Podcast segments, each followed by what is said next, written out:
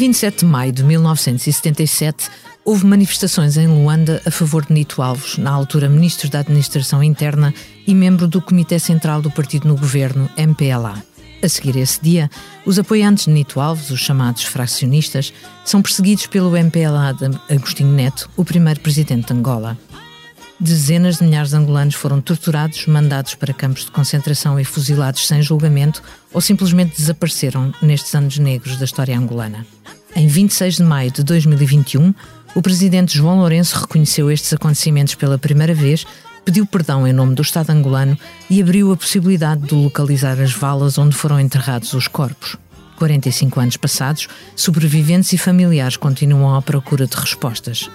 O documentário cita a vida e o tempo de Cita Valles percorre estes acontecimentos a partir de uma personagem, Cita Valles, dando voz aos testemunhos de uma geração que foi até agora calada. Bem-vindo ao episódio número 40 do África Agora, o podcast do Expresso dedicado à África. Para nos falar sobre a construção deste documentário, temos hoje connosco a sua realizadora, Margarida Cardoso. Boa tarde, Margarida. Boa tarde, Cristina. Margarida Cardoso nasceu em Portugal, formou-se em Fotografia, Imagem e Comunicação na Escola António Arroio. Trabalhou como fotógrafa e assistente de realização em Portugal e em França, antes de iniciar a carreira como realizadora em 1995.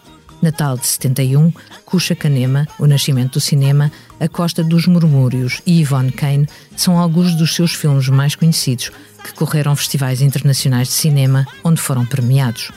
A época colonial, a Revolução de 74 e o pós-colonialismo são temas recorrentes na sua obra. Eu sou a Cristina Pérez, a edição multimédia de João Luís Amorim, e estamos a gravar na tarde de 19 de maio de 2022. São 14 horas em Lisboa. Leia o Expresso em primeira mão, onde quer que esteja. Assine o Expresso Digital e tenha acesso a todos os conteúdos exclusivos e leitura antecipada do semanário às 23 horas de quinta-feira. Apenas 1,35€ por semana, durante dois anos. Todas as vantagens em expresso.pt barra assinatura digital. Expresso. Liberdade para pensar. Obrigada, Margarida, por teres aceito o convite uh, para o África Agora. Este, document, este, documentário é feito a partir de horas de testemunhos que tu recolheste ao longo de anos, portanto, 10 anos uh, pelo menos. Como é que uhum. construíste a dramaturgia? Como é que se fala de um tema tabu, que, negado e uh, arriscado para as pessoas durante tanto tempo? Este filme realmente, eu quando comecei a trabalhar sobre este tema e o tema de, cita, eu comecei-me por interessar pela sua figura, percebi que também eu gostaria de ter um filme que era baseado em testemunhos, não me pareceu que houvesse outra maneira mais, hum, mais, hum, mais certa, mais hum, justa de falar deste, deste tema do que dar a voz a, a muitos dos sobreviventes, de pessoas que ou conheceram por alguma razão ou tiveram, uh, cruzaram o seu caminho durante a sua curta vida. É? E quando comecei a trabalhar em 2010, uh, uh, era muito difícil encontrar alguém que me desse o seu testemunho e foi mesmo muitíssimo complicado. Nessa altura havia mesmo ainda receios de represálias, mesmo que as, as pessoas que estavam aqui em Portugal já há muito tempo tinham, tinham medo de que houvesse algumas represálias em relação a alguns familiares ou amigos que ainda estivessem em Angola.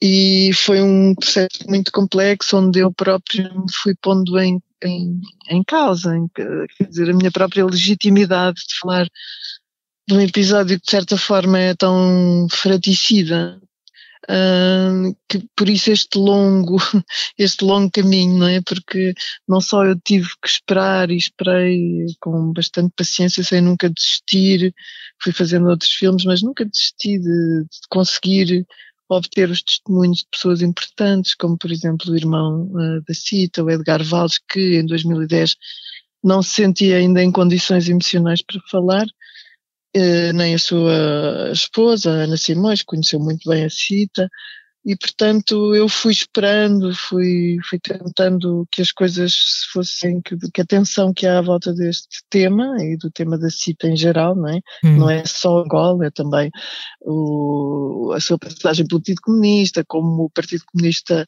viu e agiu nessa altura, como hoje as pessoas olham para o Partido Comunista, tudo isso continuam a ser temas muito tabu e temas que ainda se fala sempre com muita com muito fervor e com muito extremismo. E, e, pronto, e fui, tentei construir o filme à volta da biografia da City, não especificamente dos factos políticos, sobretudo, que era muito tentador uh, dar, uh, dar muita importância ao 27 de Maio e às suas consequências, dar muita importância ao lado muito violento da possível morte da Cita e que e que eu tentei evitar, porque muitas vezes são, são coisas que não estão provadas, que hum. podemos imaginar. E, portanto, eu fui construindo a narrativa do filme à volta da, da personagem da Cita e de uma forma cronológica, no fundo. Não é? Comecei com ela, com a sua infância, em Angola, numa Angola colonial, passando depois por Lisboa, numa altura nos anos 70, eh, no início dos anos 70 ainda, ela como lutadora clandestina contra a guerra colonial e contra o regime, e depois acabando em Angola nestes primeiros anos de independência que foram complicados. Hum. Na verdade, há, uma quantidade de interditos nestas, nesta história, não é? Em diferentes épocas, uh, que mais não fosse uh, o, o, receio sequer de pensar numa coisa sobre a, sobre a qual uh, as pessoas provavelmente tinham pouca, pouca informação, ou tinham muita informação do seu lado, mas não realmente do, do, das motivações profundas daquela daquela escala de violência. Uhum. Uh, portanto, tu foste esperando, mas foste sempre insistindo com as pessoas. Houve algum testemunho que, que te deu o fio da narrativa ou todos eles contribuíram para esta construção que fazes? Todos contribuem, mas a, mas a questão é que, pensando que eu me debrucei e quis seguir a linha narrativa da Cita como pessoa uh, e não só como uma figura histórica de segundo plano, no fundo, que é isso que ela tem na, na história, não é?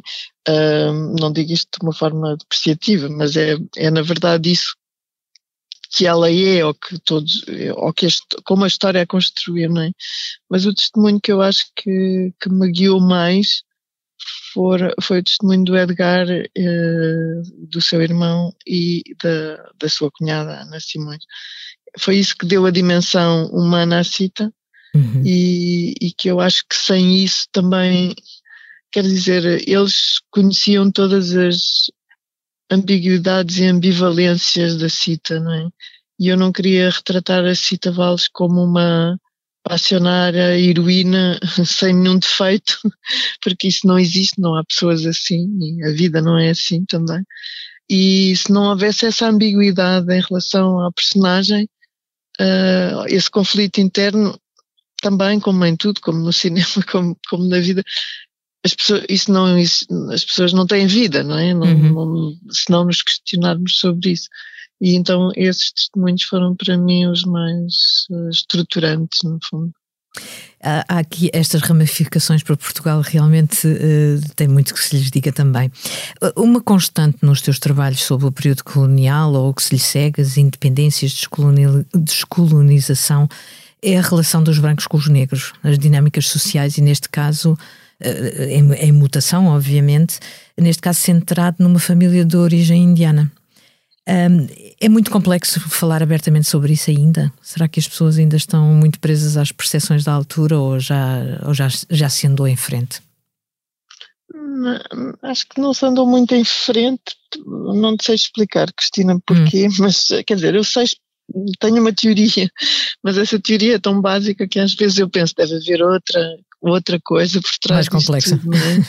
Mais complexa, é que eu não, é que eu não tenho, ainda não cheguei lá e não sei se alguma vez chegarei, mas eu acho que é muito complexo mesmo a relação dos negros com os brancos, a posição dos próprios negros eh, nas histórias e no cinema, no cinema, na, não estou a dizer no cinema em geral, mas na, na narrativa, no, no, nas narrativas, eh, quem conta, quem quem, para quem são as coisas, quem são os personagens centrais, de onde, de onde é que as pessoas estão a falar, e, e há realmente muito, muito, muitas questões em relação a, a trabalhar sobre uh, assuntos que, que, que, questionem ou que, que tenham como, como, centro esse tipo de, de questões é, é muito complexo e continua a ser. Há sempre uhum.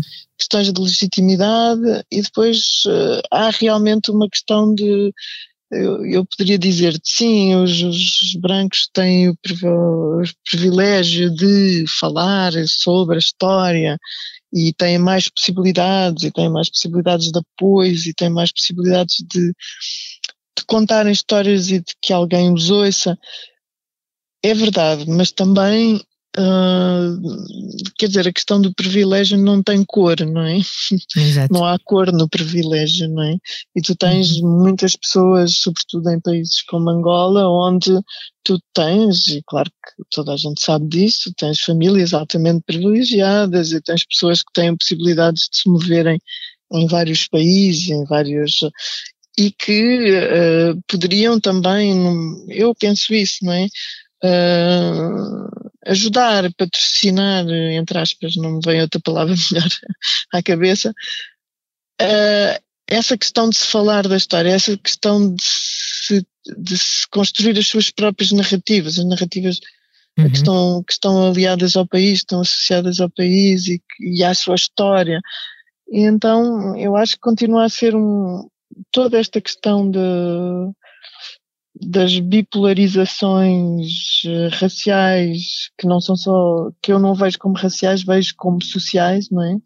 E depois toda outra coisa que eu acho que é muito complexo para mim desde que eu comecei a trabalhar, mas que até agora me tenho sempre, de certa forma, um, resguardado, porque no fundo e depois os meus trabalhos em si não são alvo de dessa crítica, não podem ser alvo dessa crítica tão direta, mas eu sinto muitas vezes que tenho que lutar contra contra um certo relativismo cultural, não é? Quem é que pode falar de quê, de quê não é? Exato. Uma, uma espécie sido, de legitimação. Sim, de legitimação que eu sinto sempre, que eu me sinto super à vontade, não é? é com isso, porque tenho tido boas reações ao meu trabalho, mas que está sempre latente, sempre, sempre, sempre, sempre latente a possibilidade de, de eu não ser completamente bem entendida naquilo que uhum. faço. Uhum, uhum. Uh, precisamente, um documentário como O Tempo e a Vida de Cita Valles corre, corre inclusivamente o risco de ser tomado como uma história definitiva, por ser o primeiro que percorre com esta qualidade de testemunhos estas páginas da história, não é? Achas que o circuito do Indy Lisboa, onde estreou a carreira no cinema ideal, a passagem que vai ter na RTP2 eh, nos dias 26 e 27 de maio, e também o acesso posterior na plataforma Filmin vão suavizar isso? Achas que o acesso pode contribuir para, para, para o debate?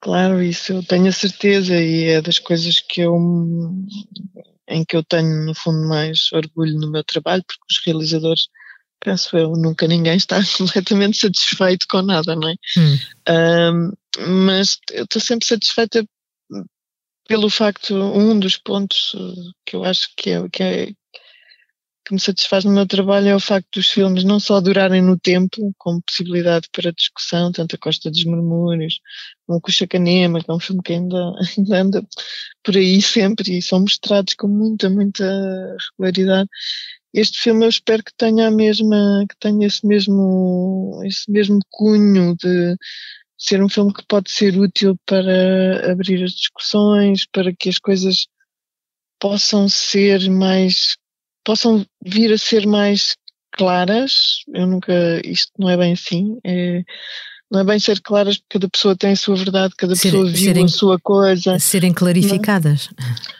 Clarificadas em alguns pontos uhum. e depois eu acho que a diversidade da, das opiniões, a diversidade dos pontos de vista que são apresentados no filme também uh, faz com que as pessoas pensem que isto ainda vai ser um longo caminho, mas que para, para, para uma questão de uma reconciliação com a complexidade dessa história. Não vai ser rápido, uhum, mas uhum. eu tenho muita esperança que o filme venha a abrir uma porta muito, muito maior do que outros objetos, não desvalorizando outros objetos, porque há livros, houve um livro da Leonor Figueiredo sobre Cita Valdes, um, mas claro que o cinema tem outro impacto, a televisão tem outro impacto, as caras das pessoas, as vozes das pessoas têm um impacto diferente, Uh, pelo, pelo testemunho tão direto e tão exposto que tem, não é? Uhum. E, um, eu acho que espero muito que seja uma boa porta para, sobretudo do lado de Angola, se começar a pensar em abrir os arquivos, em que se possa,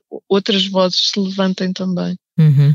Exatamente, ou seja, apesar da quebra do tabu pelo presidente angolano há um ano, estes os acontecimentos que tiveram início a 27 de maio de 77 continuam envoltos numa nebulosa, imagino que para os angolanos, em Angola também, claro quando tu falaste no, no risco e o facto das pessoas não, não conseguirem arriscar, tu tens ideia se foi tanto por, por perigo uh, ou por uh, traumatismo? Ou seja, perigo ou, ou, evidente da, da relação com o Estado angolano?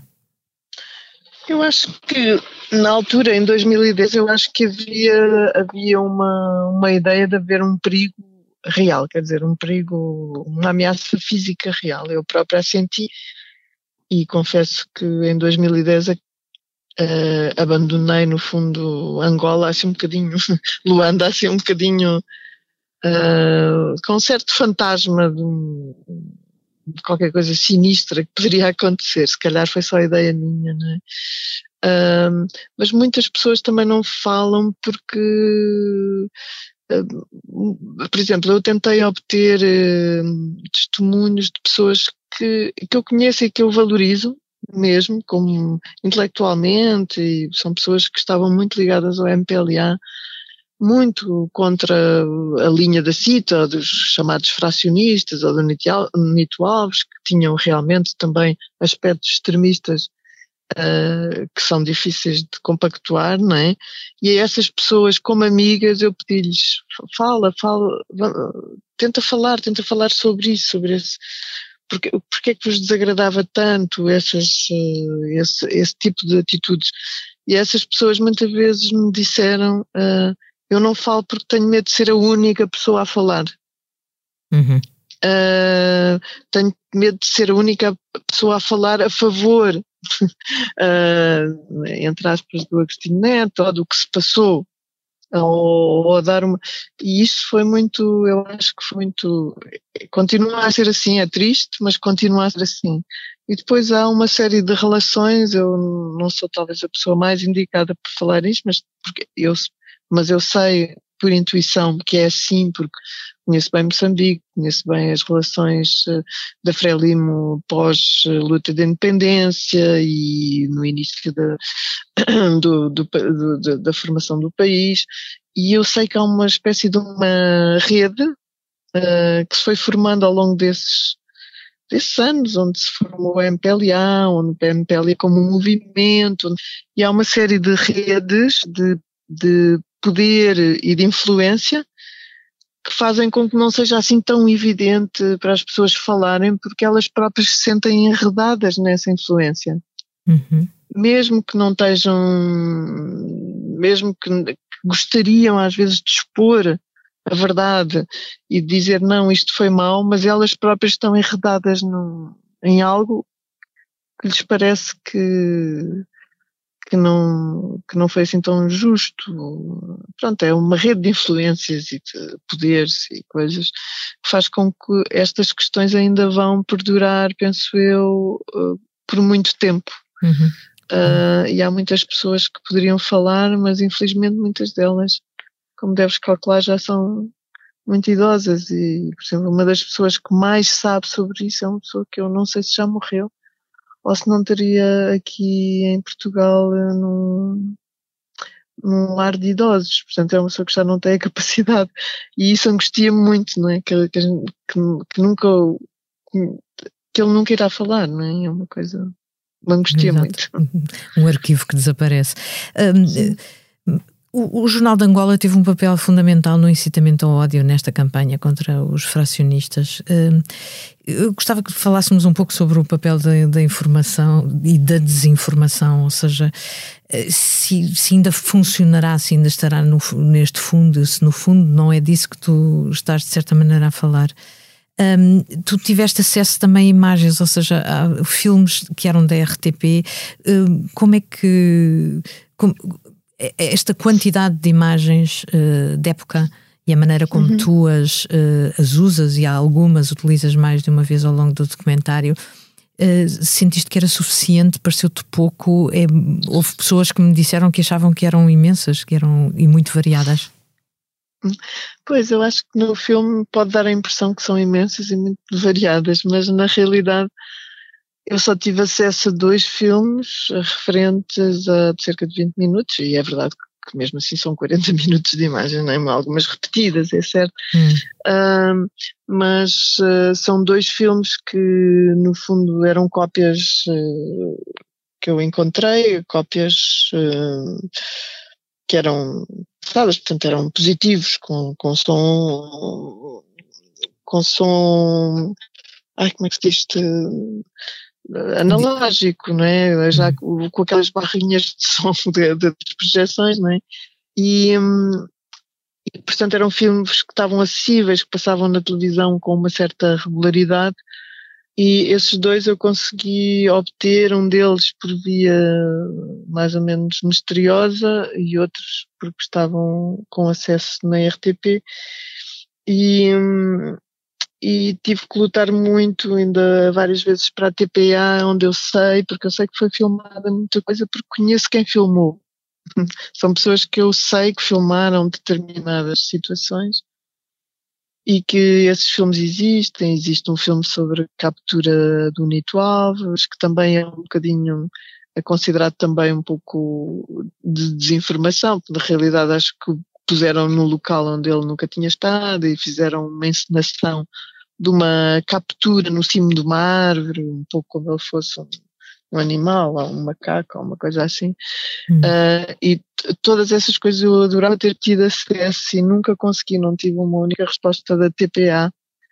Uh, ah, não tive uma única resposta da Angola, apesar da insistência ser múltipla e ter e termos do, no, no, pelo lado da produção tentado ativar tudo o que fosse os nossos conhecimentos, pessoas que, que, são razoáveis e que nos poderiam ajudar, Nunca, eu nunca tive acesso a esses filmes uh, e não sei se alguém ou alguma vez alguém terá acesso a esses filmes, não sei. E isso angustia-me bastante, não é? O Jornal de Angola para mim também não é um não é um jornal, era um órgão informativo do MPLA, não é? Portanto, uhum. não havia muitas vozes. Uh, é interessante hoje à distância pegar nele e ver uh, o que é que o MPLA tinha para dizer, não é? Uh, mas nesse aspecto era um jornal de total, não tem nada a ver com informação, não é? Era, como te digo, um jornal porta-voz de, uhum. das ideias do MPLA e penso que ainda hoje continua a ser. Margarida, estamos a chegar ao fim do nosso tempo. Terminamos com a pergunta do costume. Se pudesses viajar sem restrições desde já para onde quisesses, para onde irias e porquê? uh, se tivesse que viajar já sem restrições, iria para a Nova Zelândia. e agora a razão é muito, muito estranha.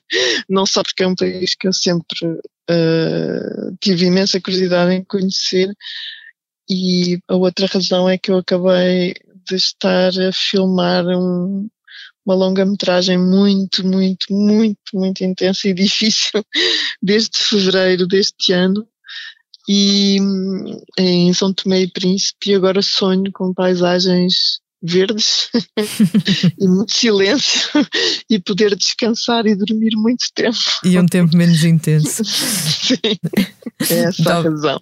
Obrigada. Chegamos ao fim. Obrigada. Voltaremos daqui a 15 dias. Além das plataformas de podcast, encontra-nos na homepage do site do Expresso, em expresso.pt.